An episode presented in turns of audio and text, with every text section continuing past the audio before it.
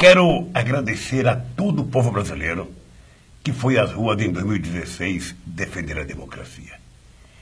E quero agradecer ao povo brasileiro que vai continuar indo para a rua em 2017 para defender a sua aposentadoria, para defender a sua educação, para defender o seu aumento de salário, sobretudo para defender o seu emprego.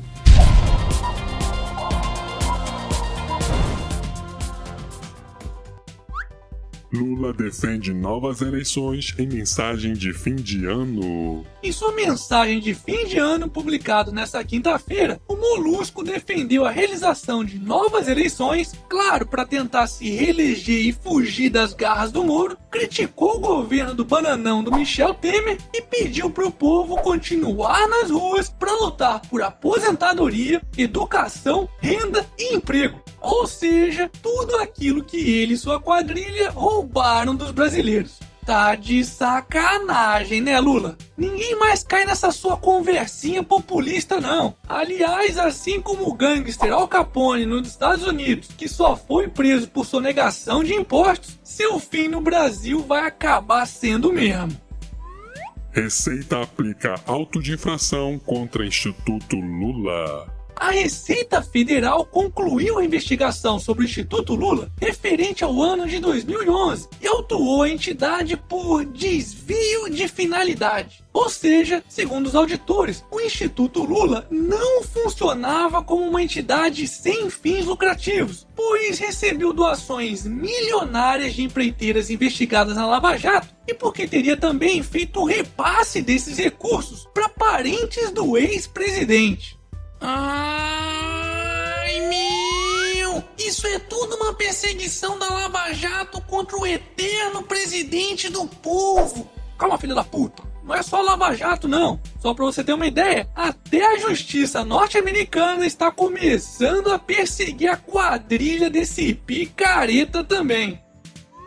Manteiga pediu 50 milhões de reais para a campanha de Dilma por benefício a Braskem. Pois é, documentos do Departamento de Justiça dos Estados Unidos indicam que foram repassados cerca de 50 milhões de reais do Departamento de Propinas da Odebrecht à campanha da ex-presidente Dilma Rousseff em troca de um benefício a Braskem. E tudo isso a pedido do então ministro do governo de Luiz Inácio Lula da Silva, Guido Mantega. É, seus vagabundos. No Brasil, vocês podem até tentar se esconder atrás das togas do STF, mas lá fora não vai ter ninguém para passar a mão na cabecinha de vocês, não. Hashtag perseguição de cu é rola.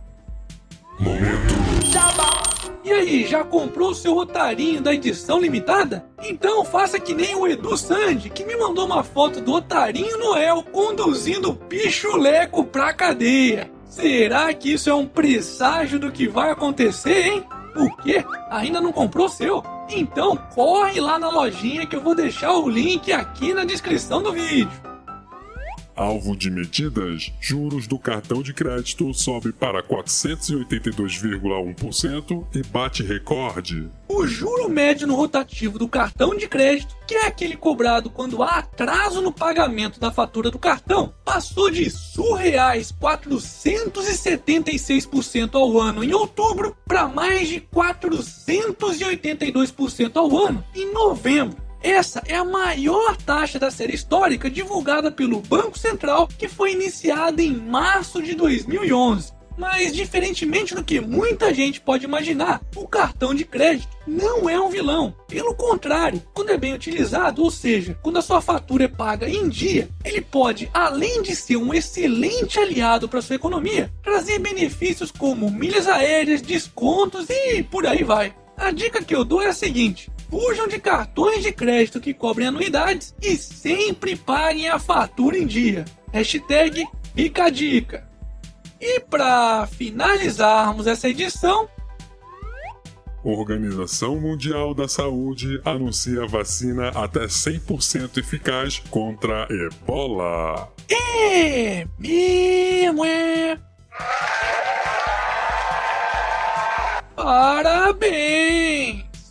E esse foi mais um Otário News com as principais notícias do dia. E aí, curtiu? Então se inscreve aí nessa bagaça e arregaça esse like. Ah, e não se esquece de conferir os novos otarinhos e otarinhas na loja do canal do Otário. Eu vou deixar o link aqui na descrição do vídeo. E segunda-feira, quem sabe, tem mais!